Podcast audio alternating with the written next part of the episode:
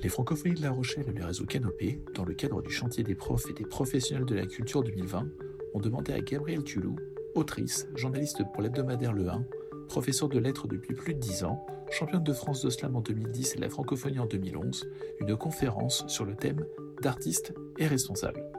Ce sujet avait déjà été à l'honneur lors des Francophonies 2019 et avait permis d'interroger plusieurs artistes lors de la programmation sur ce thème. Comment être à la fois artiste et responsable Comment mener une carrière musicale et porter en même temps des combats pour des causes sociales, écologiques, culturelles ou humanitaires Gabriel Tulou revient sur ce sujet et nous propose une synthèse des retours des artistes. Bonne écoute Bonjour à tous, ravi d'être avec vous. Pour la première conférence, donc c'est autour d'artistes et, responsables. En grande partie, je me repose sur euh, ce numéro qu'on a réalisé euh, qui s'appelle Artistes et responsables. Mais je vais aussi euh, vous parler des précédents. Alors, une petite présentation du journal Le 1, peut-être que vous le connaissez déjà. c'est un hebdomadaire qui a été lancé par Eric Fotorino, qui était l'ancien directeur du Monde en avril 2014. En fait, il a fait le pari un peu fou de lancer à ce moment-là un journal papier euh, qui fonctionne euh, très bien et qui est complètement indépendant. Donc il n'y a euh, aucune publicité. Il est en vente en kiosque, mais aussi disponible sur abonnement, ce qui permet aussi de faire un, équilibre au niveau des, finances du, journal, quel que soit le sujet abordé. Alors la ligne éditoriale, elle est, elle est assez simple, c'est que ça s'appelle le 1, parce que c'est un seul sujet par euh, semaine, qui va être abordé non pas par des journalistes, mais par des spécialistes euh, de la question, euh, en essayant de faire entendre des voix discordantes et que le lecteur se fasse lui-même son propre avis sur la question. Donc c'est le 1 parce que c'est donc un sujet, un mètre carré de texte, un format à 1 et en théorie une heure de lecture. Alors le format, c'est quand même c'est le plus grand format de la presse française, donc c'est ce qui le rend aussi repérable. Et c'est ce qui permet dans le métro ou dans le train d'avoir euh, des heures de co-lecture. C'est assez sympa. Je ne sais pas s'il y en a certains contentés. Moi, je l'ai fait. Et euh, ce qui est marrant aussi, c'est que quand on ouvre, en fait, quand on est sur le, ce que je vais appeler le poster, parce que je vais y faire référence à plusieurs moments, on a l'impression qu'on lit à l'envers. Donc, euh, les personnes qui sont en face font, généralement des têtes en disant. Donc voilà pour ce qui est de la présentation rapide du journal. Donc c'est tous les mercredis qu'il sort. Euh, le partenariat avec les francopholies, en fait, je crois que je ne sais même pas exactement euh, comment il s'est mis en place au début, si ce n'est que Eric Fotorino et, Rochelet. Et puis, euh, ce qui est sûr, c'est que moi, je suis embrigadée dans l'affaire depuis trois ans et qu'on va sur notre quatrième année. Donc, en fait, le, partenariat, pour nous, il, revêt deux aspects. Il y a un aspect qui est en amont du festival, où concrètement, on va, à partir de mai-juin, commencer à réfléchir à la réalisation d'un numéro spécial qui va être distribué euh, au moment de donc en kiosque pendant les Franco, mais aussi distribué à toutes les à tous les festivaliers. Et puis il y a euh, une présence euh, de notre part pendant le festival où tous les jours ou presque du festival à la Maison des Francopholies on anime, je dis on parce que la première année c'était avec Eric Fotorino, la deuxième année avec Julien Bisson qui était, qui était rédacteur en chef, et puis euh, parfois moi toute seule, on anime des conversations avec euh, des artistes qui viennent parler pendant une heure. Et alors c'est pas du tout le format de l'interview. C'est vrai que euh, à la Maison des Franco, si vous connaissez, c'est une très chouette cour où le public est assis sur des transats. On a une heure, ce qui change vraiment beaucoup les choses par rapport aux artistes aussi. Ils ont le temps de se poser, de parler un peu différemment que dans le ping-pong des interviews. Et on va aborder l'ensemble en fait de leur carrière et puis aussi un petit peu le thème qui est donné euh, chaque année. Donc euh, voilà, je, vois sur mon papier un petit point où il y a marqué comment je suis moi arrivé là. Euh, c'est un peu un mystère. en fait, à l'origine, moi j'ai fait beaucoup de, de slam. J'ai commencé à travailler pour le journal Le 1 pour ça. Et puis Eric Fotorino m'a dit Mais toi, t'adores la chanson, ce qui est vrai. Est-ce que ça te dirait pas de, euh, de plus particulièrement travailler sur les, sur les francopholies? Donc vous imaginez que j'ai fait des grands bons.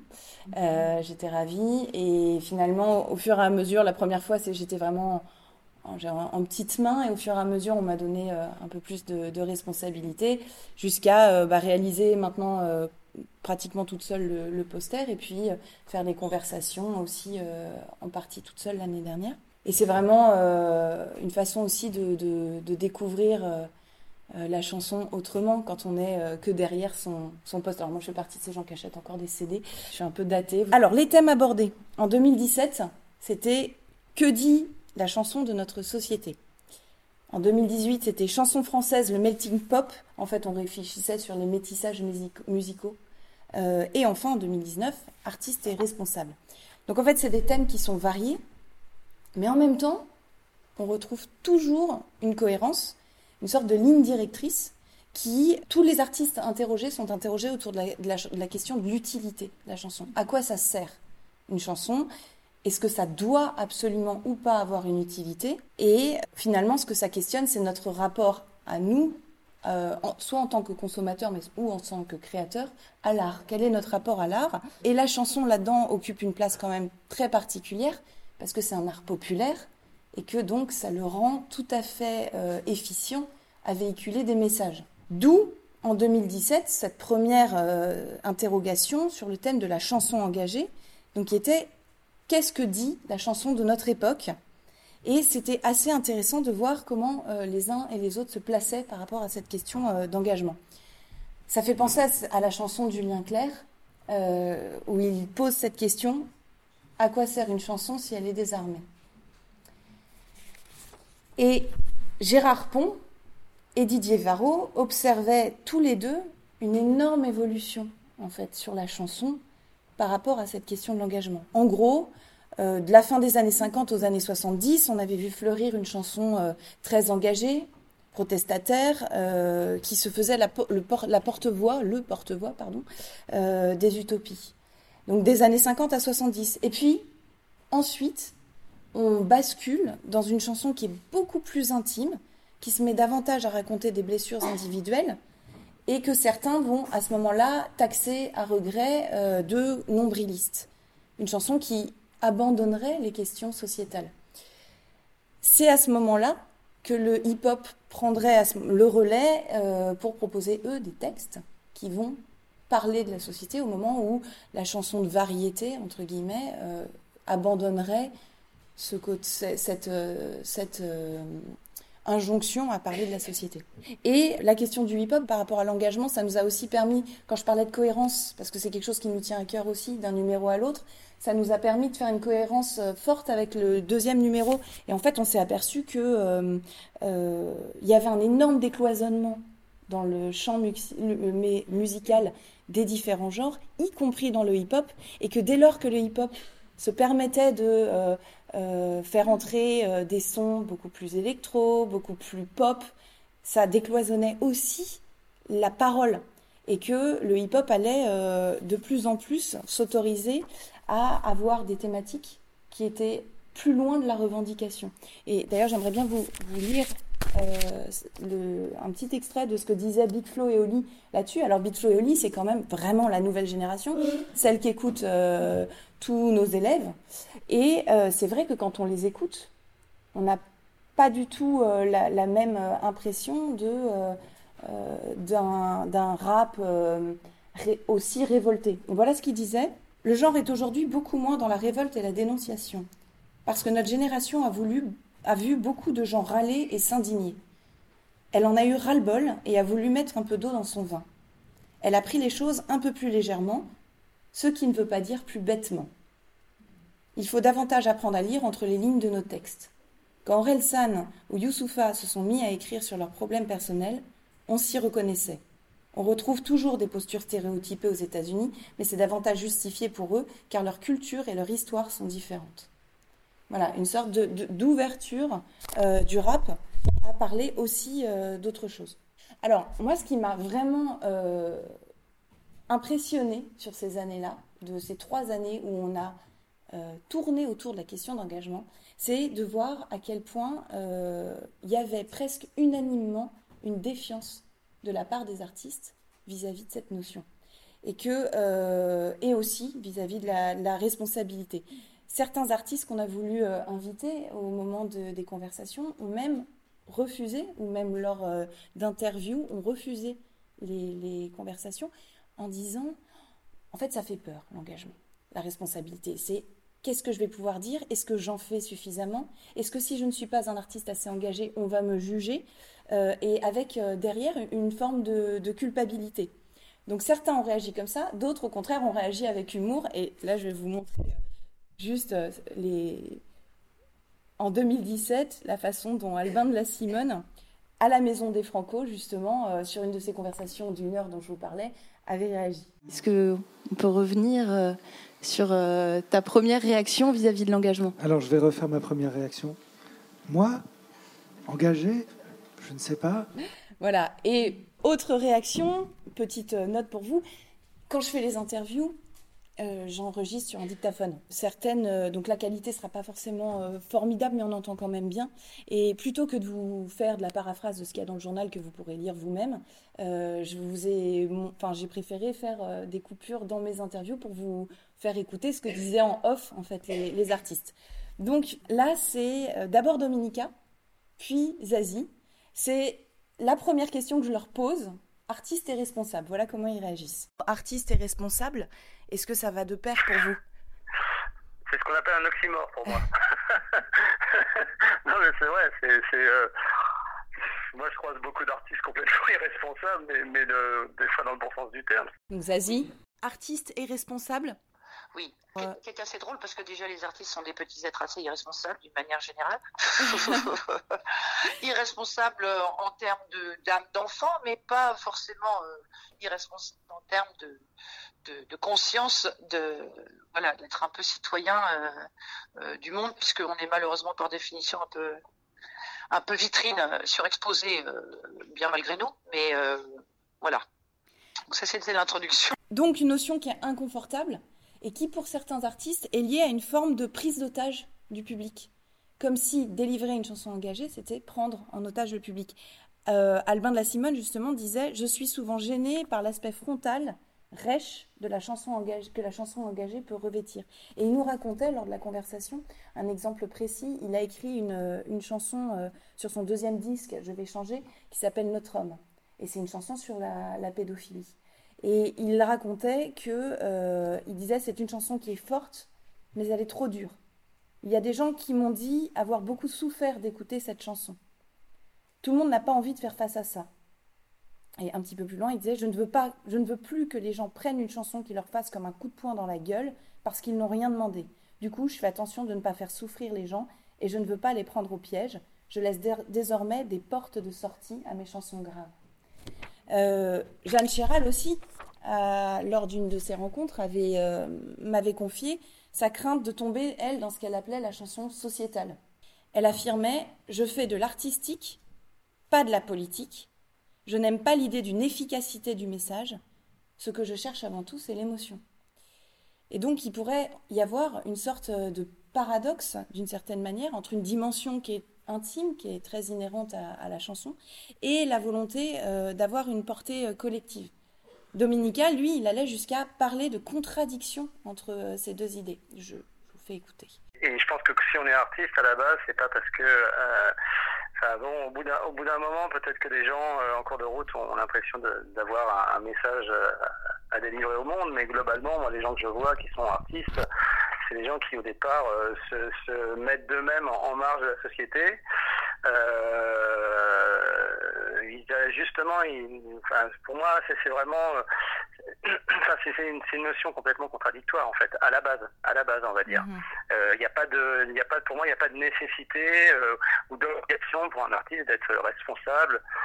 Je trouve, par exemple, on souvent ce qui revient, le, un petit peu le cliché, c'est l'artiste doit euh, délivrer un, regard sur le monde. Et, je trouve ça euh, déjà, euh, c'est lourd comme responsabilité. Et mhm. puis c'est surtout, je sais pas, moi personnellement, j'ai déjà du mal à avoir un regard lucide sur ma vie.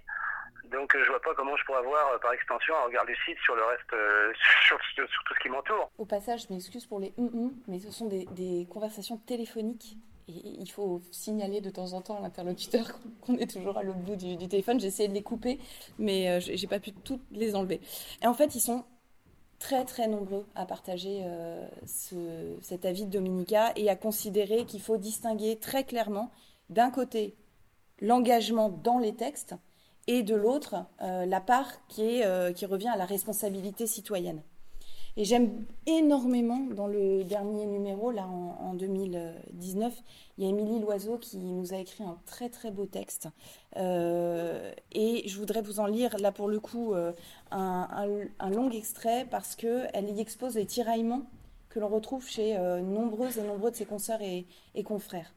Voilà ce qu'elle nous dit. Quel reflet sommes-nous aujourd'hui? Quel miroir allons-nous décider d'être? Un reflet complaisant ou passif d'une société incapable de regarder en face la situation tragique et inévitable dans laquelle elle se trouve?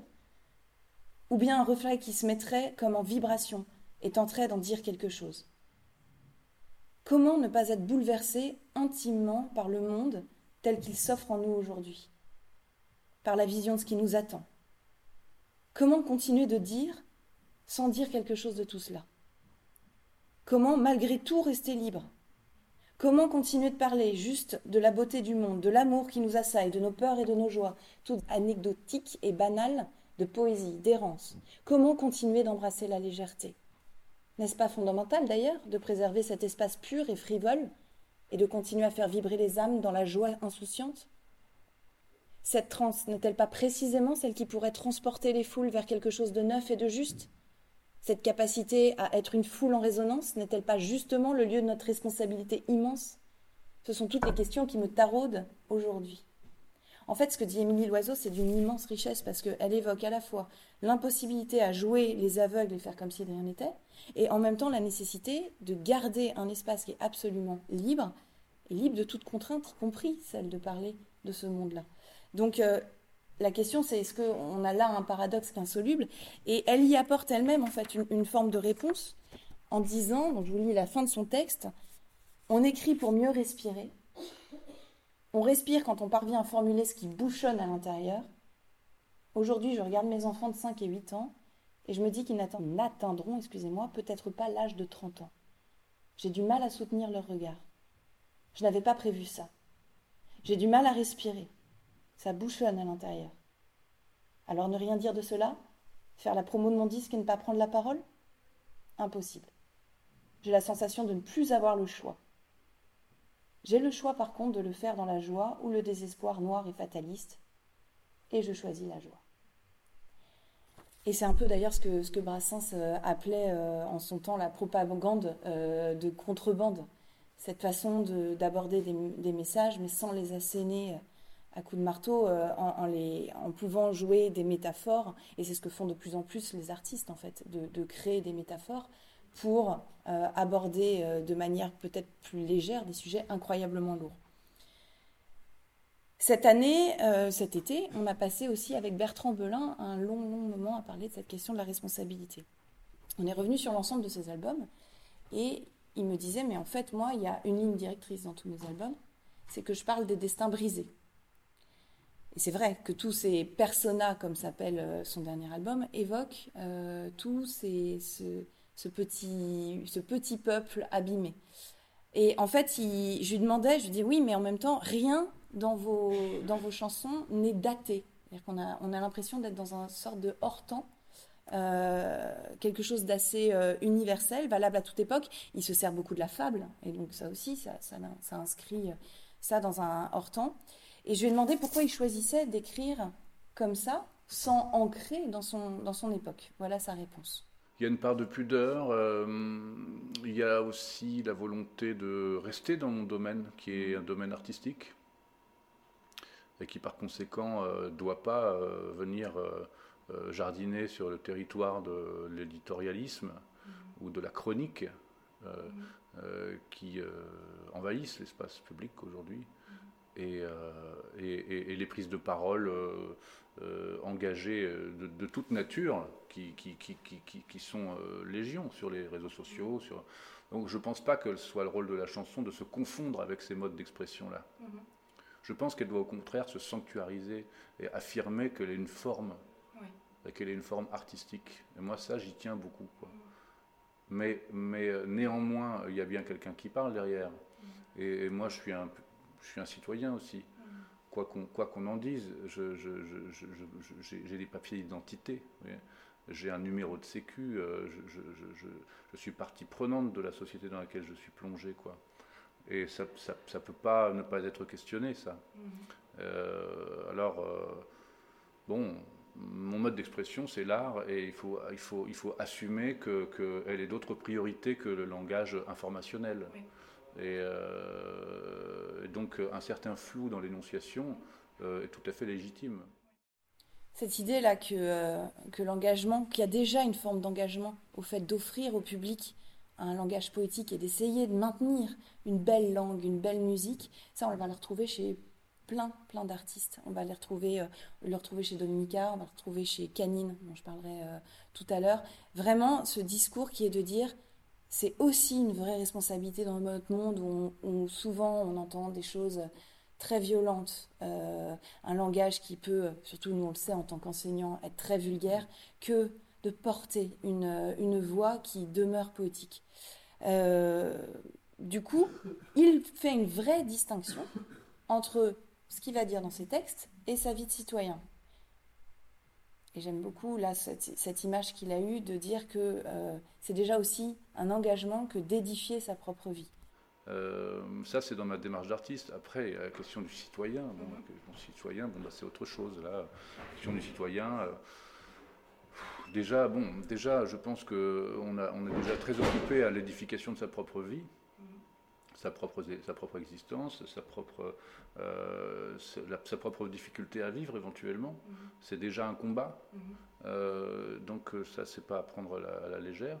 Tout le monde n'est pas armé de la même façon à la naissance par rapport à ces questions-là. Donc déjà, travailler à l'édification de sa propre vie en, essayant que celle-ci ne soit nuisible à personne, mhm. c'est déjà une forme d'engagement hein, qui n'est pas, qui pas une, une, adhésion à un mouvement ou quoi que ce soit, mais c'est quand même un engagement. Alors déjà c'est une chose. Après si on, si on veut faire en sorte qu'elle ne soit pas, pas seulement nuisible mais qu'en plus elle soit bénéfique, bon, il y a plusieurs façons de, le faire, en s'engageant dans le milieu associatif, en s'engageant vraiment dans la lutte avec en énonçant vraiment les problèmes euh, qui euh, sont nécessaires à exposer, ou alors euh, par, par les arts. quoi. Mm. C'est une, une parole aussi. Hein. Mm. C'est une parole, hein. c'est pas une parole qui s'articule de la même façon que le langage et que l'échange des idées. Mais on voit bien comment elle façonne quand même une culture, une, une, identité. Distinction très claire entre ce que je raconte dans mes chansons et par ailleurs ce que je fais dans ma vie de citoyen. Et euh, quand on a interrogé euh, Rebecca Manzoni, qui est journaliste sur France Inter, en lui demandant de, porter un regard un petit peu justement euh, qui englobait un peu toute l'évolution, elle, elle observe qu'en fait le, militantisme n'est plus du tout audible de la même façon que dans les années 70. Euh, en fait, les grands mouvements collectifs se sont peu à peu euh, essoufflés. Je pense aux, concerts solidaires et humanitaires euh, comme le Live Aid en 85, qui était suivi par 2 milliards de personnes. Délirant. Quand on pense aussi à la même année à Chanteurs sans frontières qui soulevèrent des, des fonds pour l'Éthiopie. Donc tous ces mouvements-là s'essoufflent. Et en fait, elle, elle considère qu'aujourd'hui, il n'y a plus vraiment de porte-parole. Elle explique que, par exemple, quand on a euh, Lavillier ou Louise Attaque qui évoque euh, les, réfugiés, d'abord, ça devient une chanson sur un, album et c'est plus euh, tout un album vers ça. Et puis que, en fait, ils n'en sont pas des porte-paroles. Qui ne, qui, en fait, je veux dire qu'ils n'incarnent pas eux-mêmes la cause qu'ils défendent. Et donc, elle fait une exception à ça. Elle dit il n'y a que la question du genre et du féminisme aussi, qui peut être réellement incarné aujourd'hui à travers euh, des figures euh, comme euh, Christine de Queen, comme Jeanne Haddad, Edith Preto et, d'autres. C'est donc la question de l'incarnation. C'est aussi la question du modèle, c'est-à-dire quelle est la légitimité à parler quand on n'incarne pas la, cause pour laquelle on, se bat. Et dans l'année dernière, il y avait une artiste, Anna Benabdel Karim, qui en a parlé extrêmement bien de ça. Je l'interrogeais sur le pseudo qu'elle s'était choisi, parce que Anna a choisi comme pseudo Silly Boy Blue. Voilà. Donc voilà comment elle me répondait au choix du pseudo. En fait, si j'avais pris mon prénom Anna, euh, je, suis persuadée à 200% que j'aurais eu droit à des euh, euh, la douce machin, la mm. la nouvelle figure acidulée, j'en sais rien, mm. enfin des trucs très mm. voilà très très très dédiés aux femmes musiciennes. Et du coup, c'est donc c'est plaisant de, aussi d'arriver dans des salles et de voir des gens qui me demandent ah mais qui t'es avec qui, t'es avec quelle équipe? Et de croire que c'est un groupe ou un mec ou voilà. C'est plaisant en fait de de j'ai l'impression, à, mon échelle évidemment, mais de aussi déconstruire des codes. Mhm. Euh, quand on me demande si je suis venue avec quelqu'un ou si je fais partie de l'équipe, et eh ben euh, euh, de dire non, c'est moi en fait, ça permet aussi de peut-être faire réfléchir des personnes sur ah ben en fait un nom ça veut pas forcément dire ça et ça veut pas forcément dire cette musique, etc. Et donc voilà, donc ouais c'est c'est venu avant. Moi je voulais vraiment un, un pseudo assez mystérieux et androgyne pour représenter mon projet. C'était une manière pour moi de m'exprimer, c'est dans ce pseudo-là que je me reconnaissais, mais euh, avec le après, et eh ben, c'est quelque chose qui me plaît beaucoup parce que ça correspond à tout ce que je voulais faire en fait. Donc on voit avec Silly Boy Blue que ses paroles à elle portent absolument pas sur la question du genre, mais que c'est sa personne, ce qu'elle est, qui va faire euh, évoluer les mentalités. Euh, ça, c'est en général le, discours qui a été relayé par les artistes que j'ai pu interroger. Il y a eu une exception il y a un artiste qui euh, vraiment euh, s'opposait à ça, qui est Kali, qui lui euh, avait une, position beaucoup beaucoup plus tranchée là-dessus et qui détonnait par rapport aux autres, parce que pour lui, en effet, le fait d'avoir une tribune en tant qu'artiste et de ne pas s'en servir pour de manière explicite passer des messages engagés politiquement, lui pour lui, le fait de ne pas s'en servir, ça lui semblait suspect. Je vous fais écouter ce qu'il m'a dit. Je suis assez bouleversé, moi, quand j'entends des artistes qui disent Mais non, mais euh, laissez-moi, non, moi, je n'ai pas d'avis là-dessus, euh, j'ai pas d'avis, ou je veux pas. Euh, non, moi, je je, m'engage pas. Alors, chacun fait ce qu'il veut, mais moi, je ne pas des truites mortes, quoi. À un moment, moi, je trouve ça bizarre de ne pas avoir d'avis. Et on a tous un avis. J'ai l'impression qu'on a tous un avis, il faut le donner, parce que si on ne donne pas l'avis, comment on peut comment on peut, voilà, on parle de, on parle de participatif aujourd'hui, quoi, mais c'est ça, quoi. Chacun doit, doit donner un avis pour qu'on avance encore plus. Hein. C'est bien de s'engueuler, c'est bien d'avoir, d'avoir des opinions différentes, mais il faut les donner. Et j'ai très peur, moi, souvent, quand, quand des artistes mettent en avant leur, leur carrière et en tout cas ne doivent pas écorner un petit bout de leur carrière en, ne se mettant pas à dos des gens parce que c'est très dommage, les gens qui, qui, tournent le dos à un artiste parce qu'il parce qu'il donne son avis. C'est vraiment très dommage, quoi. Mm-hmm. ouais, je, je, j'ai soutenu, moi, des, pendant les élections euh, présidentielles, oui. j'ai soutenu des, des, candidats et je ne le regrette pas du tout. Et mm. je me suis aperçu que nombre de gens ont tourné le dos après. C'était assez surprenant. Et, j'ai respecté énormément. Enfin, en face, il y avait d'autres artistes. Je me souviens sur, sur, sur Sarkozy Royal, quoi.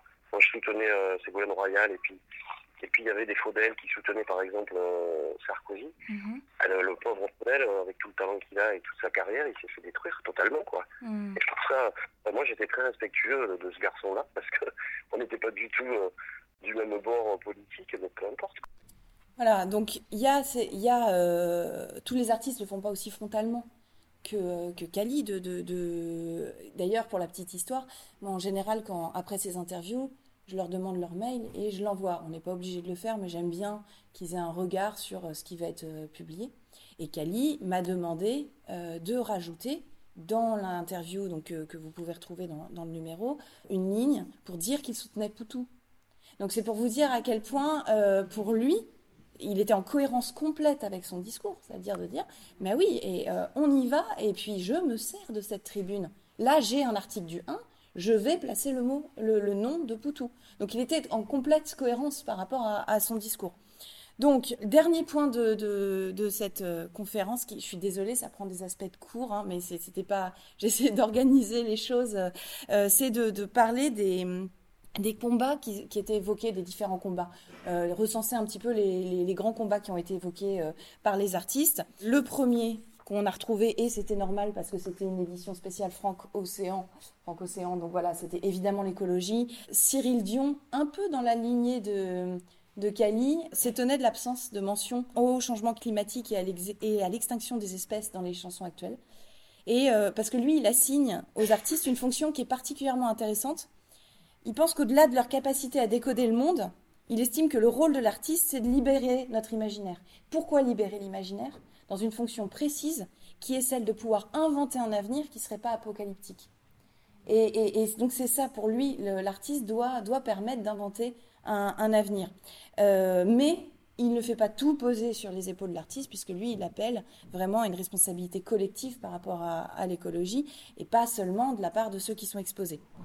Euh, une autre artiste s'est ralliée à cette cause écologique, on l'a entendu tout à l'heure, c'est Zazie, avec euh, le collectif The Freaks. Voilà ce qu'elle en dit. On s'est dit, avec quelques artistes, notamment avec les Chacapons, que c'était pas mal de s'en servir, que ça représentait quelque chose d'assez horizontal, mais qui n'était pas nul, euh, et, que plutôt que passer notre temps à faire de la pub sur nous-mêmes, ce qui n'est pas forcément euh, très intéressant, et pour les gens qui nous suivent et pour nous-mêmes, pouvoir communiquer sans imposer, mais proposer euh, quelque chose qui nous tient à cœur. Euh, d'où l'idée de ce collectif par les Chacapons, donc qui s'appelle les Freaks, The mhm. Freaks. Euh, c'est aussi une manière de dire, bah, charité bien ordonnée commence par soi-même, c'est-à-dire plutôt de parler d'écologie, on n'est absolument pas politique, hein, c'est pas du tout il n'y a rien de politique là-dedans, c'est du bon sens en fait. on s'est aussi aperçu que les artistes malgré tout, euh, sur les tournées, on peut être aussi assez énergivore, hein, aussi un peu malgré nous, mais bah, le son, ça fait, euh, ça consomme l'électricité. Euh, le nombre de bouteilles d'eau par festival, ça, ça consomme, voilà, du plastique, etc., etc.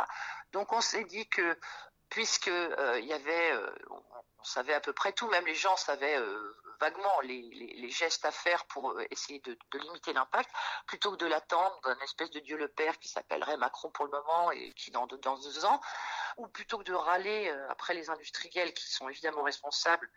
Mais enfin bon, voilà, une industrie marche avec des gens qui achètent. Si les gens achètent différemment, il euh, n'y a pas de raison que les industries ne commencent pas à faire autre chose, ce qui est déjà le cas. Hein. On voit qu'ils nous bassinent avec le bio on veut tu en voilà sur les pubs, tout est bio, même les trucs en plastique, c'est du plastique bio. Enfin bon, mhm. donc euh, il y a des abus de tous les côtés. Donc c'était un peu remettre un peu les, les, choses dans leur perspective horizontale, qui est on, dit ce qu'on fait, mais on fait ce qu'on dit aussi. Donc, alors c'est des choses précises, mais moi par exemple j'ai une belle gourde que j'ai euh, j'ai offert ça à toute, à toute l'équipe, à tous les membres de ma tournée. Euh, qui est une gourde, euh, voilà, thermos en plus, donc euh, sexy, jolie, mm. qui est pas non plus un truc en robe de bure. Hein. Comme quoi l'écologie n'est pas forcément un truc tristounet. J'ai aussi sur ma fiche technique demandé un suivi parce que ça sert à rien d'avoir une gourde si c'est pour prendre une bouteille en plastique et remplir sa gourde.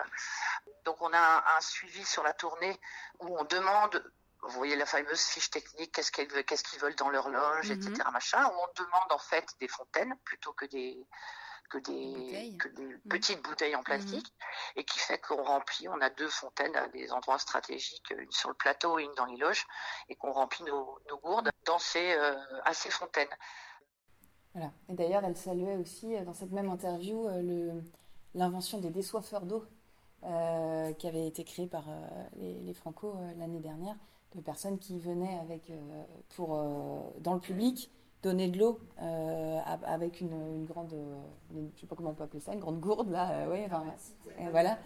Voilà, donc l'écologie, on en parle, on fait concrètement des choses, et il y avait aussi, j'ai absolument voulu en parler, un très beau spectacle qui avait été mis en mis en scène, euh, enfin mis en scène ici pour les Franco, qui était The Bear. Et là, on est sur tout à fait un autre public, puisque c'était pour le public des petits, des enfants. En fait, ce sont euh, deux, artistes, Lise et Cyril Catarsi, qui ont récupéré un, court métrage, enfin un film d'animation euh, autour d'un ours polaire, et ils ont supprimé complètement la bande son, ils l'ont recréé euh, en faisant, et ils la jouent donc en live et en faisant des bruitages, les sons, etc. L'histoire, c'est que c'est un ours qui vit avec sa famille en Arctique. en jouant, il se perd au milieu de l'océan sur un petit iceberg. Il est récupéré par des pêcheurs et emmené dans un zoo. C'est là qu'une petite fille fait tomber son doudou dans l'enclos de l'ours et commence une aventure entre les deux personnages. Et c'est ce que raconte donc le, film. Et à l'issue des spectacles, ils organisent des ateliers dans les classes, ils organisent aussi des ateliers qui permettent de réunir les parents avec leurs enfants, des ateliers de bruitage, etc. Et là, on aborde totalement euh, différemment, et, c'est quelque chose forcément qui, vous touche, la notion de responsabilité, c'est celle de l'éducation. C'est-à-dire qu'une des responsabilités que peut prendre un artiste, c'est aussi d'ouvrir la question des débats et de l'éducation. Voilà comment Cyril en parlait. On n'est pas là à faire de la morale non plus et, donner des mhm. leçons parce que le, ça, aussi pareil donner des leçons. Au bout d'un moment euh, euh il y a un côté un peu euh, un côté un peu d'égo enfin il y a un problème je trouve de de, prétention en fait à vouloir avoir donné des leçons. Le but c'est pas du tout ça. Le but c'est juste une sensibilisation. Il y a, des faits scientifiques qui font qu'aujourd'hui effectivement ben, il y a du réchauffement climatique. C'est un fait c'est indéniable. Il y a des faits pareils qui, sont montrés tous les toutes les semaines par des associations qui sont L214 qui sont qui montrent les cruautés euh, qui, sont faites à des animaux, donc c'est un fait, et qui sont faites en France, hein, parce que souvent on se dit oui, c'est en mhm. Asie, c'est pas. Non, non, c'est en France. Et du coup, c'est, je pense, intéressant quand même que, de, sans dire aux gens, euh, ce qu'ils doivent penser, juste leur dire, bah, écoutez, ça existe. Et, les enfants, on peut pas leur montrer des images de cruauté d'animaux. C'est juste pas possible de leur montrer ça parce qu'ils comprendraient pas et parce que ce serait trop brut. Il faut juste leur expliquer et leur faire comprendre euh, que euh, euh, voilà, qu'est-ce qu'ils peuvent endurer et tout. Et là, notamment par le prisme du, de l'ours polaire, qui est un bel exemple pour unir les, la, la, condition animale des eaux, notamment et, euh, euh, et, du réchauffement climatique, c'est intéressant. Voilà. Donc juste de mettre un petit peu, voilà, d'ouvrir en fait une discussion, d'ouvrir peut-être un, un pour, pour qu'en classe ils puissent en, en, parler, pour qu'avec les parents ils puissent en parler, et, euh, voilà. C'est vraiment, je pense, la responsabilité entre guillemets si vraiment il y a une vraie, une vraie responsabilité, ce serait ça, ce serait d'ouvrir un, débat en fait. Un autre qui s'est beaucoup beaucoup engagé pour la question de l'écologie, c'était Jérémy Frérot qui était là l'année dernière et qui lui, en tant que euh, est devenu ambassadeur euh, de euh, Surfrider Foundation et qui, en fait, faisait aussi des actions concrètes en se mettant, en appelant par les réseaux sociaux, notamment ses fans à venir nettoyer les plages du bassin d'Arcachon. Et donc ça, c'est encore une question qui a beaucoup traversé nos débats. C'était celle de l'utilisation des réseaux à l'heure actuelle, puisque on sait que maintenant tout le monde est branché, que les, artistes ont, une page. Euh, et là aussi, euh, j'ai trouvé que la Silly Boy Blue, qui est donc euh, qui, est toute jeune dans le métier, avait un regard qui était très très lucide sur l'utilisation de ces réseaux. Ça c'est ça c'est super plaisant parce que ben on voit des gens qui, qui ont de l'influence ou pas d'ailleurs, mais qui peuvent inspirer des personnes à leur échelle, euh, parler de, euh, de féminisme, parler de, euh, de, du fait d'être LGBT ou de soutenir les LGBT, de, de d'artistes même bah, comme par exemple Romeo Elvis qui qui parle vachement de il a des gourdes sur scène parce qu'il évite de consommer du plastique et mhm. tout ça. Et c'est vrai que c'est un, c'est un bon moyen aussi de, de d'aller directement à son public et de d'ancrer ces pratiques-là dans la vraie vie et de mhm. pas être juste, euh, par exemple, pas apparaître dans une publicité ou dans un truc un peu, on peut se demander ce qu'il y a de l'argent derrière, est-ce que c'est vrai, est-ce que c'est c'est vraiment ce que la personne fait euh, dans, dans sa vraie vie. ça, ça incarne vachement plus des causes euh, qui sont, enfin, c'est plus facile de défendre des causes dans la vie de tous les jours et en le mettant de cette manière-là en avant. Donc ouais, c'est c'est un bon un bon moyen aussi de de faire passer des messages plus rapidement, plus mhm. personnellement et, et, plus sincèrement, j'ai l'impression aussi, euh, euh, à, son, à son public.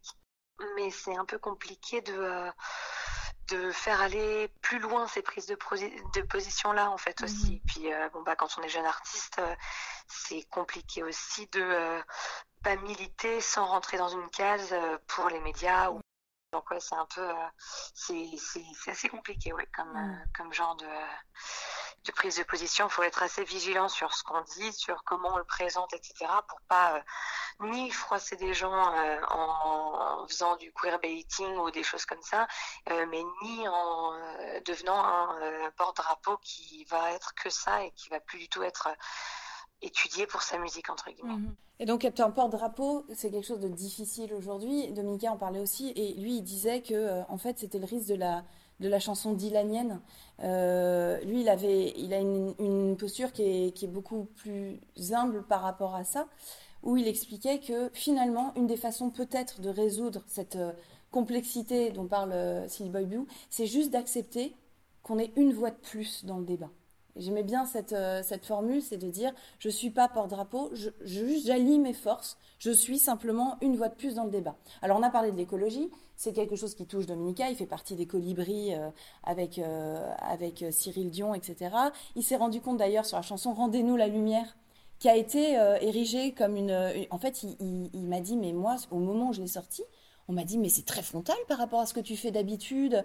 En fait, il n'en avait pas conscience il a dit que ses paroles avaient vraiment à ce moment-là dépassé, il s'était pas rendu compte euh, du, de, de, euh, l'impact euh, qu'aurait cette, cette chanson. Alors lui, c'est sur un autre front, donc là je, je clôt la petite sous-partie écologie, c'est sur un autre front qu'il s'est engagé, un front beaucoup beaucoup moins exposé que l'écologie, c'est qu'un jour il s'est demandé, il s'est posé la question du public qui venait dans ces salles. Et il s'est dit, mais en fait, moi, le public qui vient me voir, c'est le même public que moi, c'est-à-dire en gros euh, des blancs bien éduqués. Et il s'est posé la question d'où étaient les autres et de, l'accès aux salles euh, de, théâtre, aux salles de concert, euh, aux salles de ballet, d'opéra, pour un public qui n'en avait pas l'habitude ou pas les moyens. Et donc en fait, il a voulu lancer une réflexion là-dessus en se disant mais je vais offrir des, places de théâtre euh, à des gens qui n'ont pas les moyens et ou de, de concerts. Et en fait, il s'est rendu compte que c'était pas du tout si facile que ça à mettre en place et qu'il fallait réfléchir les choses autrement. Euh, et surtout, dans un premier temps, il s'autorisait pas vraiment à le faire. Et j'adore, c'est un tout petit passage, mais écoutez ce qu'il dit sur, au départ, euh, sa propre difficulté à s'engager dans ce projet. Moi-même, j'étais sceptique quant à euh, c'était un peu paradoxal parce que moi, je dirais que l'art, la, musique m'a un peu euh, sauvé la vie et ouvert à tout. mais en même temps, je me disais, quand on est dans la galère, euh, je déniais en quelque sorte à, l'art et à la culture le, la possibilité d'avoir de, cette fonction-là, de vraiment sortir la tête hors de l'eau à des gens qui sont dans la galère de pouvoir les, les, faire s'élever quoi comme comme tout un chacun en fait et, et, en fait je me suis rendu compte que, que, que je pouvais justement jouer un rôle un, peu plus important que, que je n'imaginais que, globalement l'art ça avait, ça avait des vertus euh, thérapeutiques euh, absolument dingues. Donc il a réussi à monter un collectif qui s'appelle Des Liens. Ils sont plein d'artistes dedans. Euh, le principe c'est de travailler avec en local en fait, avec et ils ont réussi à mettre en place vraiment une vie associative très forte dans des dans des villes en permettant l'implication de ces personnes qui jusque-là étaient tenues à l'écart des arts euh, ils assistent au concert, mais pas seulement. Euh, ils prennent vraiment part à, la vie culturelle de leur, euh, de leur ville. Donc voilà pour ce qui est de Dominica. Autre grand débat qui est sorti dans, et ce sera le dernier que j'évoquerai ici, dans ce journal, c'est la question du féminisme, la question de la représentativité des femmes. Je voulais juste évoquer, le, vous faire écouter un extrait de Canine. Alors Canine, elle s'appelle euh, Magali Cota dans la vie. Elle s'est fait connaître euh, précisément sans se montrer au départ, c'est-à-dire qu'elle se fait connaître par, par la radio et où elle joue de sa voix androgyne. On ne sait pas si c'est un homme ou une femme. Ça marche bien. Elle a des scènes et là elle se montre derrière un masque. Elle se montre derrière un masque entourée de femmes. Et les, personnes qui la reçoivent, que ce soit, euh, donc en général les journalistes, parlent à ce moment-là de meute de louve. Voilà comment elle réagit là-dessus. Alors, en plus, c'est rigolo parce qu'il y a deux causes euh, dans meute de louve euh, qui, me, qui m'intéressent. Il y a les animaux et les, femmes. Mhm. Et d'ailleurs, c'est, c'est deux causes qui me semblent liées parce qu'elles doivent être toutes les deux empreintes d'un réel humanisme pour moi.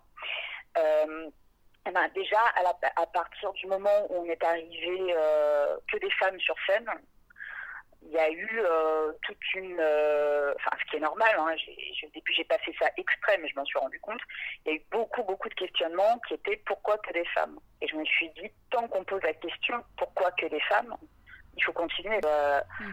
Radiohead, on n'a jamais dit pourquoi que des hommes. Trois quarts des groupes tu vois, de rock dans le monde, euh, quand c'est que des hommes, jamais on en parle. Alors que si c'est par exemple même deux femmes, ça va être un duo féminin, ce ne sera pas un duo.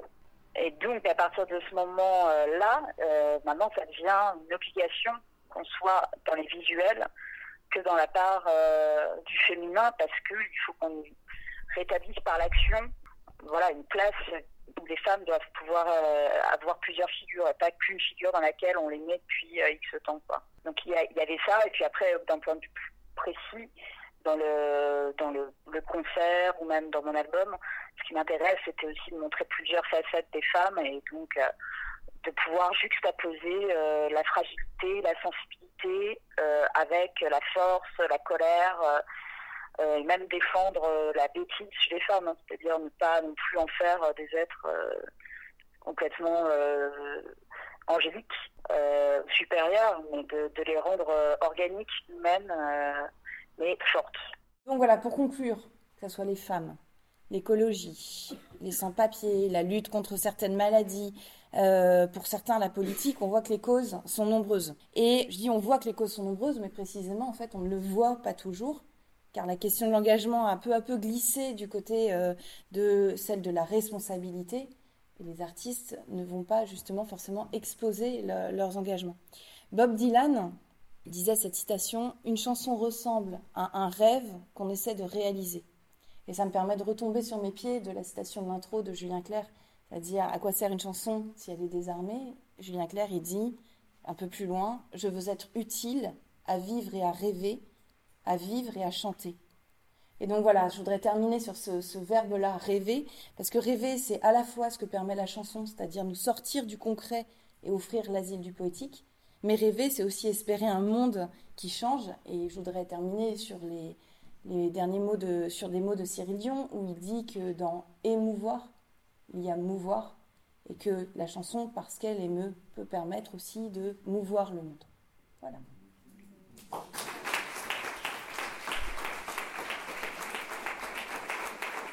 Merci.